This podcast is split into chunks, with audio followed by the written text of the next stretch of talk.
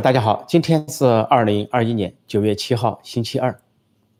现在直播，先播导新闻和新闻评述，然后回答大家的提问。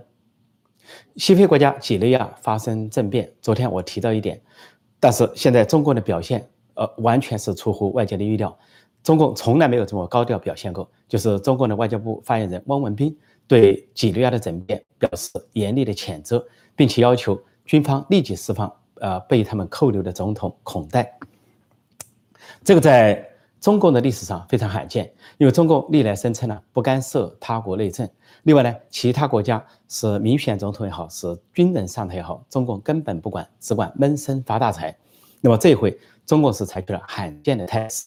那么这个态势呢，中共有一个解释，假装解释说是经济原因，说中共在呃这这个国家几内亚这个一千一百万人口的西非国家有投资。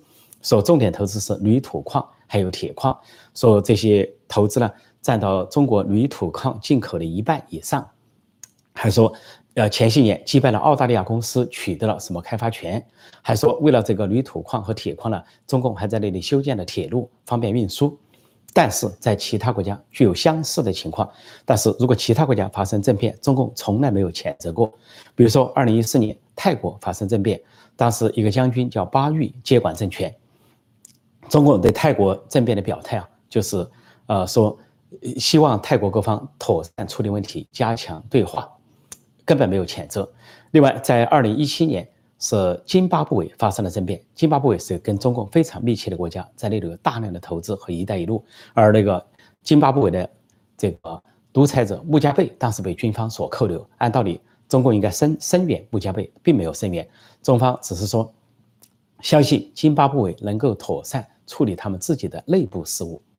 到二九年，苏丹发生政变，但是苏丹的独裁者执政执政三十年的，呃，这个独裁者，呃，叫巴希尔，也是中共所喜欢的人物，是军事独裁，他被推翻，被扣留。那么中方的表态，中共的表态是说，呃，相信啊，苏丹方面有能力处理好自己的内部事务，表示了不干涉。而中共在苏丹、在津巴布韦有大量的投资和利益，开发矿山等等。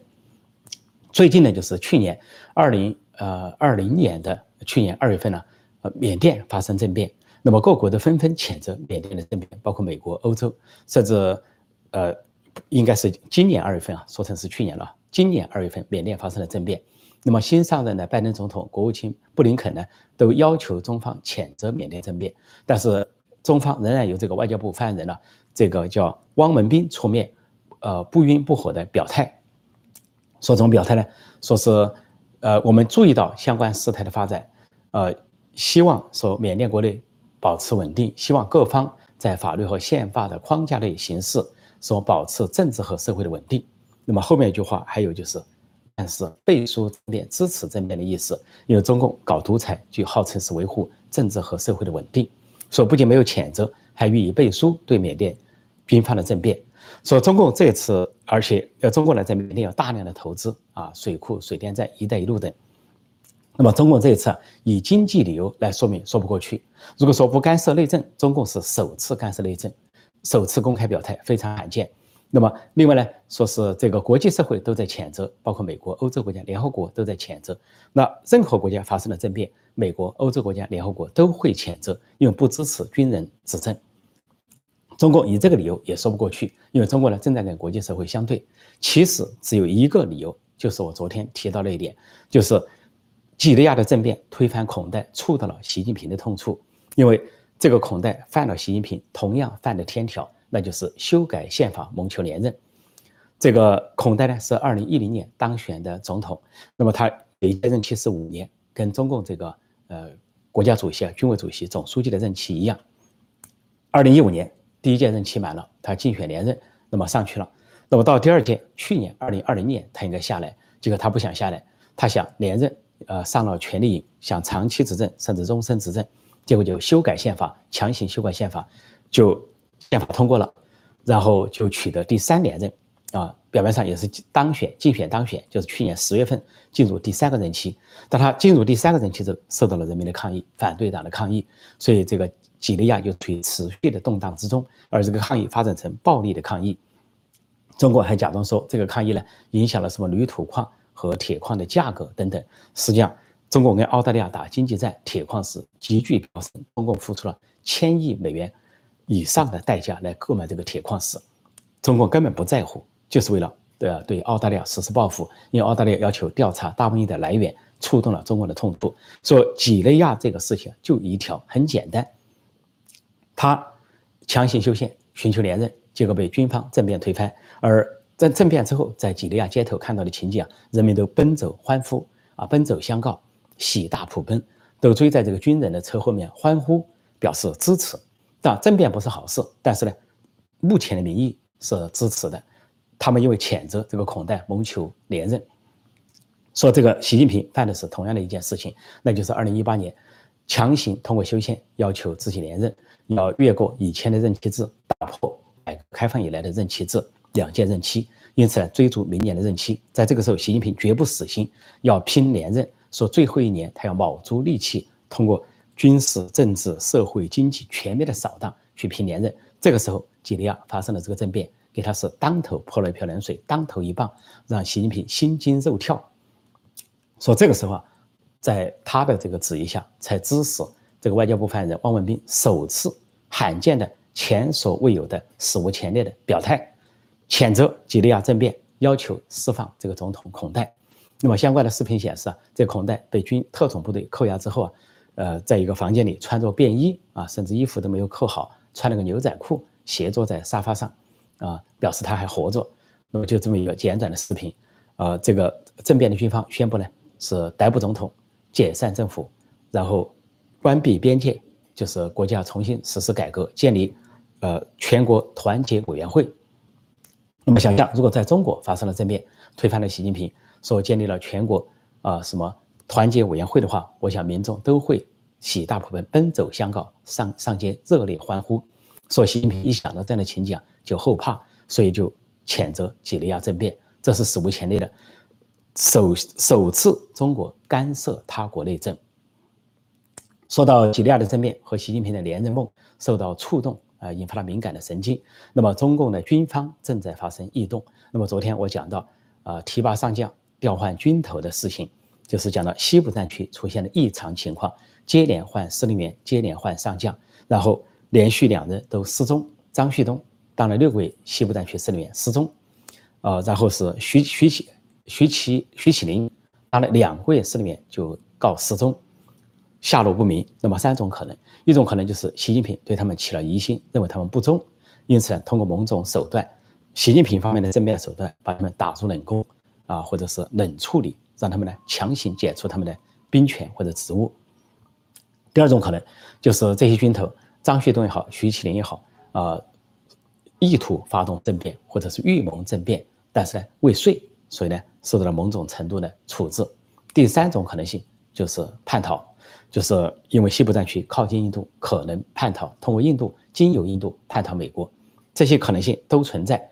那么现在呢？这个提了个新军头取代，叫汪海江，而且紧急提拔他为上将，就是九月六号。这个新军头汪海江是连升三级，呃，说他有年龄优势根本没有，因为前面两个是一九六二年出生，五十九岁啊。这个张旭东六二年出生，徐启林一九六二年出生，而这个汪海江一九六三年出生，就小一岁。前两任五十九岁没到退休年龄，那么后面这个五十八岁就小一岁，说年龄优势说不过去。这个汪海江连升三级，令人注目。先是西藏军区副司令员，后来是西藏军区司令员，然后短时间就调新疆军区司令员。新疆军区司令员只有几个月，突然就调为西部战区司令员。然后升上将的过程，中共的上将从中将到上将一般需要三到五年，但是这个汪海江被升为上将，两年都不到，一年多时间就升为上将，可谓火箭式提拔。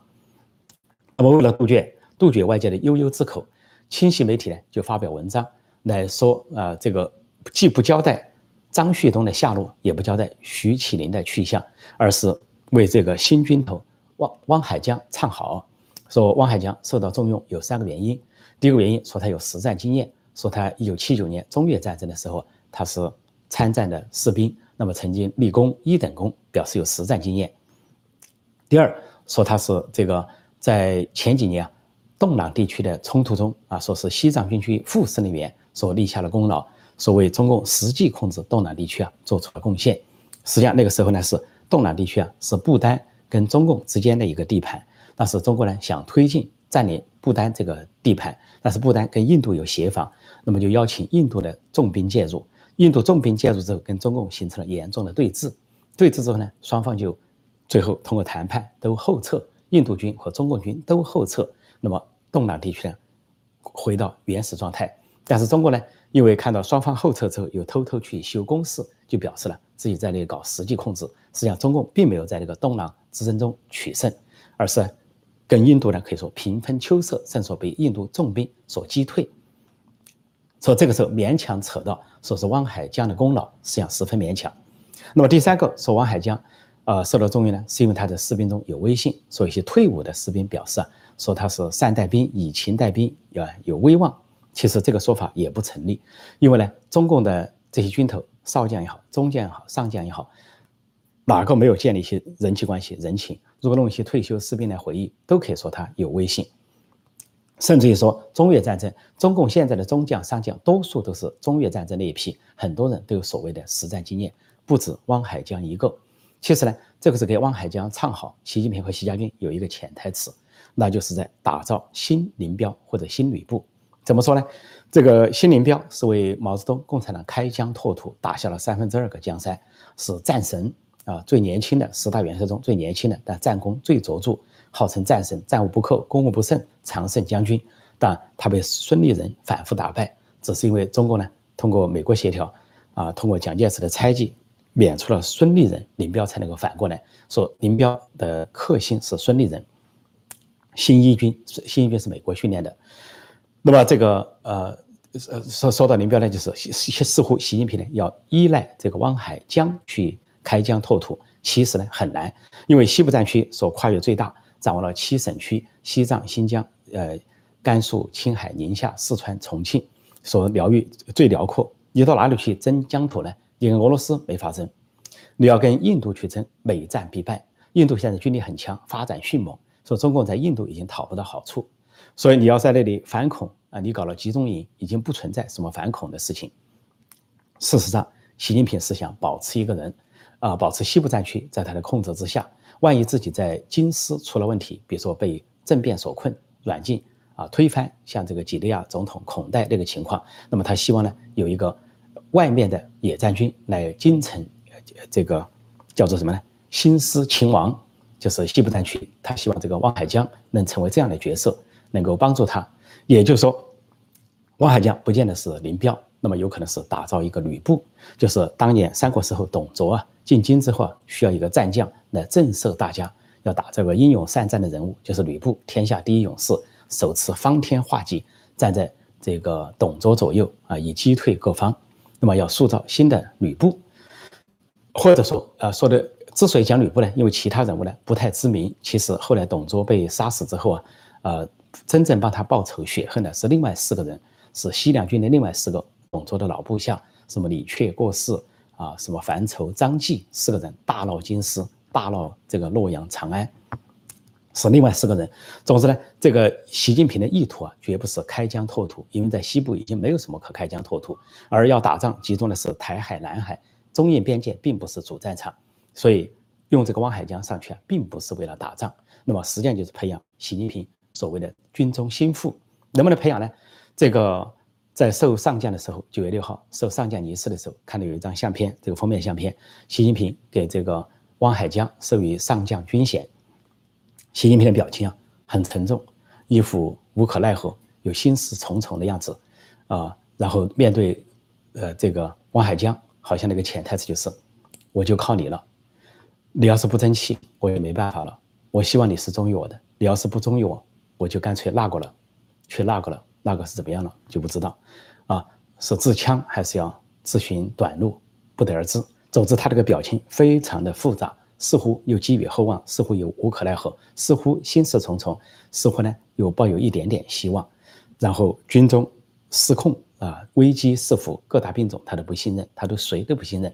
现在就把这个目光，从他这个眯缝眼睛里的目光，就盯住这个汪海江，这个小个子汪海江，我就靠你了。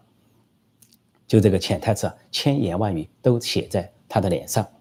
那么大家都知道，毛泽东跟林彪的关系是什么？林彪算是毛泽东的弟媳的弟媳啊，从江西啊什么长征打到延安，后来什么八路军的三大主力之一，后来这个从东北打下来，打了三分之二个中国。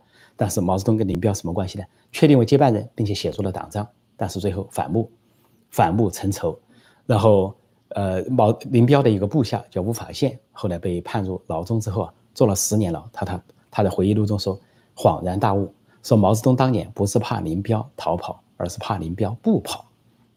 也说林彪出逃苏联是毛泽东所逼，因为要打倒林彪，林彪声望太高不容易，要想。把想解决刘少奇那样解决也不容易，只有把他逼走，然后坠机身亡。但坠机身亡也可能是导弹击落，说折机温度尔汗，这是林彪的结局。那吕布的结局有什么呢？董卓培养了吕布，最后啊，由于师徒王允死了美人计，四大美人之一的貂蝉登场，然后力荐两人，啊，让这个吕布啊和董卓都爱上了貂蝉。最后呢，虽然董卓跟吕布啊有所谓啊义父义子之称，但是父子反目。反目的结果是吕布加入了啊反董阵营，最后呢通过政变的方式啊消灭了董卓，而吕布呢亲手用方天画戟刺死了董卓，这就是这个吕布跟董卓的故事。所以说了这个汪海江靠不靠得住，习近平的表情已经很复杂了，他自己没把握，也可能这个汪海江不久就跟这个张旭东、徐启林一样，突然就消失了，受得不到习近平的信任，就把他打入冷宫，或者这个汪海江发动了某种政变了。或者这个汪海江神奇的又出逃了、叛逃了，成为新的一个叛逃的上将，不知所踪，这些可能性都存在。所以呢，习近平所抱的希望，恐怕将来仍然是一场泡影。好，我就暂时讲到这里，现在回答大家的提问。现在的时间是八点十六分。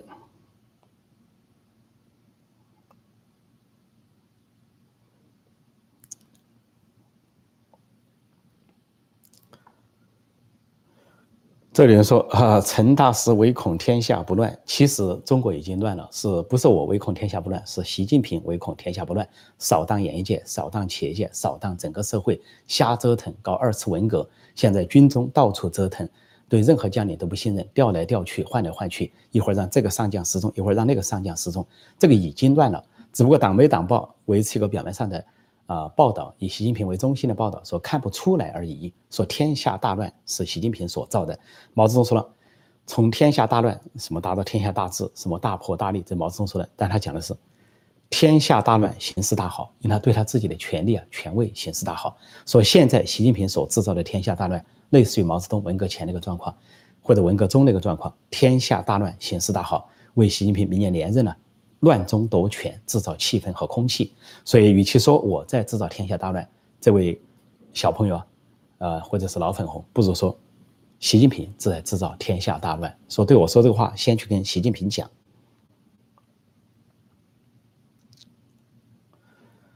啊，大家很踊跃，我先看看一些相关的提问哈。哦，有一位倩倩陈先生，啊，看是是香港人哈。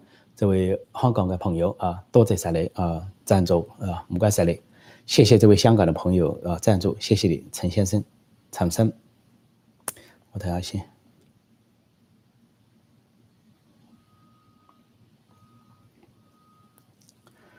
呃，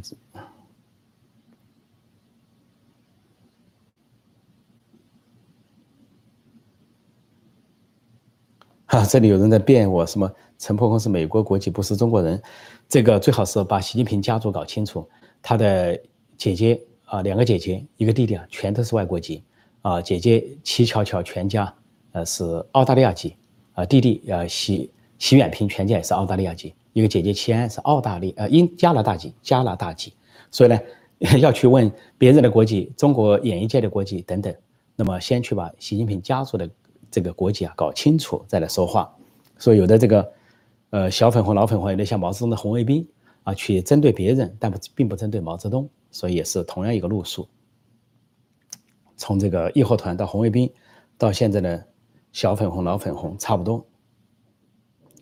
这里说被陈破空不幸猜对了，大概是说昨天这个几内亚政变的事情啊，我说触动了习近平的痛处。果然，我昨天讲话的时候，外交部发言人还没有说话，结果昨天的节目一做完，外交部发言人说话，猛烈的谴责。前所未有的谴责几内亚的政变，甚至罕见的要求几内亚释放总统孔代，因为他修宪谋求连任，是几内亚的习近平。你们不能逮捕几内亚的习近平，你们军阀政变逮捕了几内亚的习近平，是不是在鼓励中方中共的军队政变逮捕这个中国的孔代呢？中国的习近平呢？所以习近平非常敏感。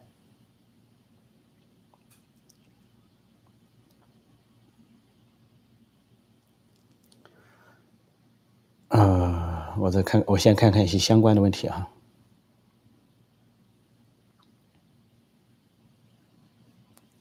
嗯，看相关的问题。这里说，历史上独裁者都是一条路走到底，最后一般鱼死网破。就算无法连任，但肯定会把中国弄得一潭死水，或者是一塌糊涂。啊，毛泽东就这么干的，天下大乱。啊，砸烂了所有的文物古迹，千百万人头落地啊，就是不让啊这个刘少奇或者林彪接班，就是要自己当到底，独裁到底，最终集中于高层的权力斗争。其实其他几个独裁者啊都一样，像苏丹的啊巴希尔、津巴布韦的这个穆加贝，都是执政三十年甚至四十年，死活不下来，最后呢是被政变推翻。但是他死活不下来，真的为了国家发展吗？其实把苏丹、把这个津巴布韦都搞成了失败国家。津巴布韦原来是明星国家，非洲在英国殖民时代，英国人走了之后，津巴布韦号称独立，号称这个穆加贝是独立之父，结果国家一片破败，这个通货膨胀达到百分之几亿的这个通货膨胀。委内瑞拉是同样的情况，从查韦兹到这个马杜罗啊，搞社会主义，想搞一党专政，走向逐渐走向独裁，把这个南美的明星国家折腾得一塌糊涂，最终都是为了个人的权利，私心，以一人之私啊。代替一国之力，以一人之私获一国之力。现在习近平是同样的路数。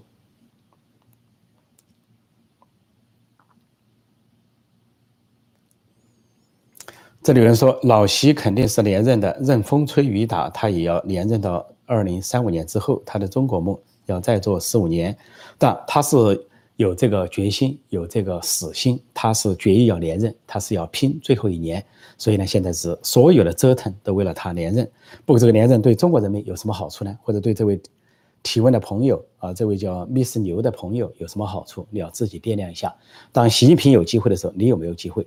当习近平有机会的时候，中华民族有没有机会？中国有没有机会？他的中国梦跟你的中国梦是不是一样？说，据说呢，一个小的。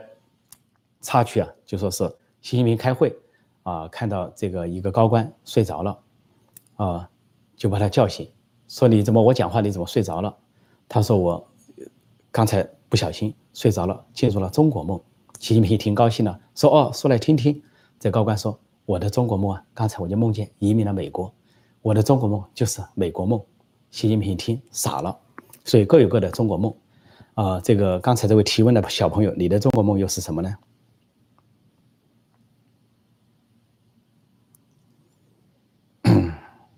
但习近平的中中国梦是他个人的帝王梦，红色帝国自己的帝王梦。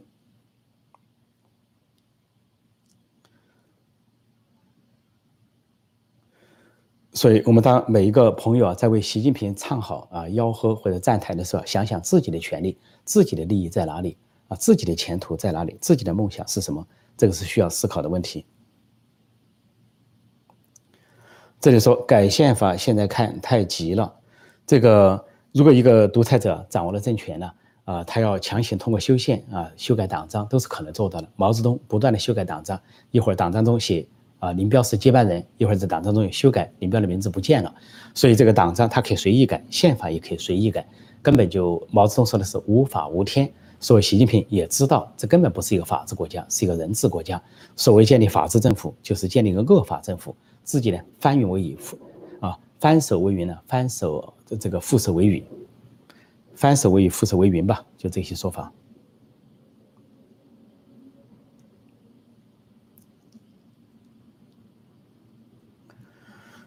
这里说，习授予将军牌位的时候，内心一定想：兄弟，我给你升官，他日后出事，你可要保我，必有重谢。这回的确是，呃，习近平给汪海江呃授军衔的时候，的确脸上这个表情。丰富到了这个程度，以至于让人们看都看得出来他心里在想什么。不过呢，他这个表情有两方面：一个是遭遇了重挫，党内的重挫、军内的重挫，居然没有人忠于他，很少人忠于他，很少人值得他信任。但另一方面，他又抱以幻想，不断的提新人，希望呢发展出新的林彪、新的吕布或者新的李榷、过世这些人来保驾他。这里有人说司马昭之心，路人皆知，几千年中国老百姓不傻。对中国老百姓的确是看穿了这个把戏。如果说毛泽东搞第一次文革，人们被蒙在鼓里，党内被蒙在鼓里，但是你习近平搞第二次文革，不要说呃，民间一眼看穿，党内更是一眼看穿。这就是为什么几十个党媒党报转发了李光满的新闻和文章，很快就受到了另一派推出的人呃胡锡进的驳斥，而习近平和习家军方面还不得不对新文革降温。这就说，刚刚出炉就立即受到反弹，所以啊，现在习近平要当毛泽东啊，的确不容易啊，要当董卓也难，当董卓的结局也不好，尽管腰宽实围，最后结局很惨。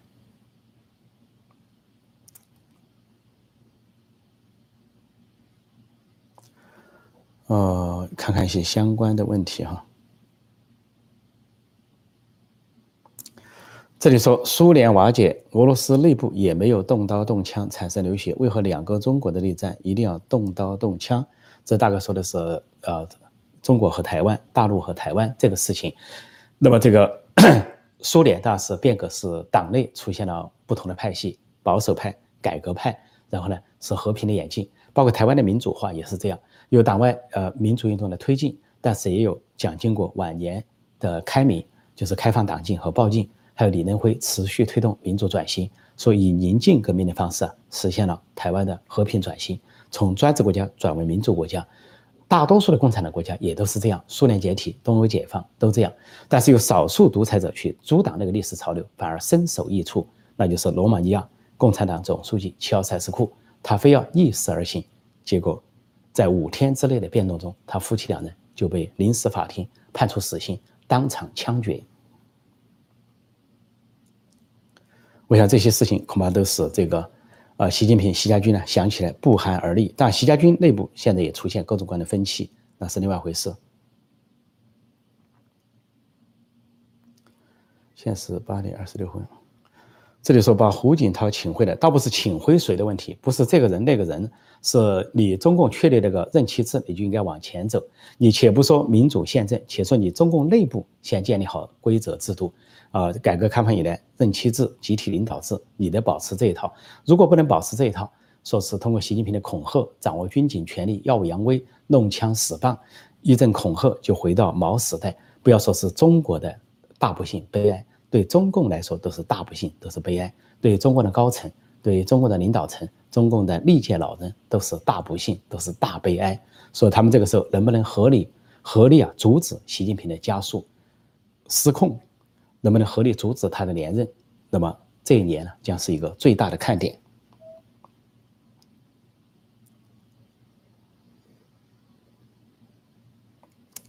这里有人说，呃，陈老师，汪洋最近怎么没现身？呃，的确是现身的时候，汪洋肯定要保持低调，因为对他来说变数很大。那么习近平是否让位于他？那么政治老人属意于他，其他呃。派系也希望汪洋接任，但是呢，习近平显然要拼死到底，所以汪洋是避其锋芒，肯定要低调。况且呢，未来呢变数很多，汪洋能不能接位，是接总书记还是接总理，还是说反而呢这个被习近平、习家军所害，这些可能性都存在。所以未来这一年啊，中共的政局会急剧的动荡，军队也都可能发生各种事情。那么会不会出现当年的林彪事件，或者是出现？这个华国锋的这些宫廷政变，或者反过来出现反宫廷政变，这些事情都有可能在今年啊上演，所以要拭目以待。这里说江泽民能起到作用吗？起不到作用。江泽民已经是过眼云烟，尽管法轮功的朋友不断提到江泽民是法轮功方面的主观愿望，但是江泽民连天安门城楼都登不上去了啊！虽然他扶持了江泽民，他现在也帮不上。呃，他虽然扶持了习近平，他也帮不上习近平。况且究竟？江泽民、曾庆红对习近平什么态度也不明朗。现在起作用的是，啊，胡锦涛、温家宝这一代政治老人，还有现在的政治高层，尤其是共青团派李克强、汪洋、呃胡春华为首的这批共青团派。那么今天我就暂时讲到这里，谢谢大家收看收听，祝各位愉快，再见。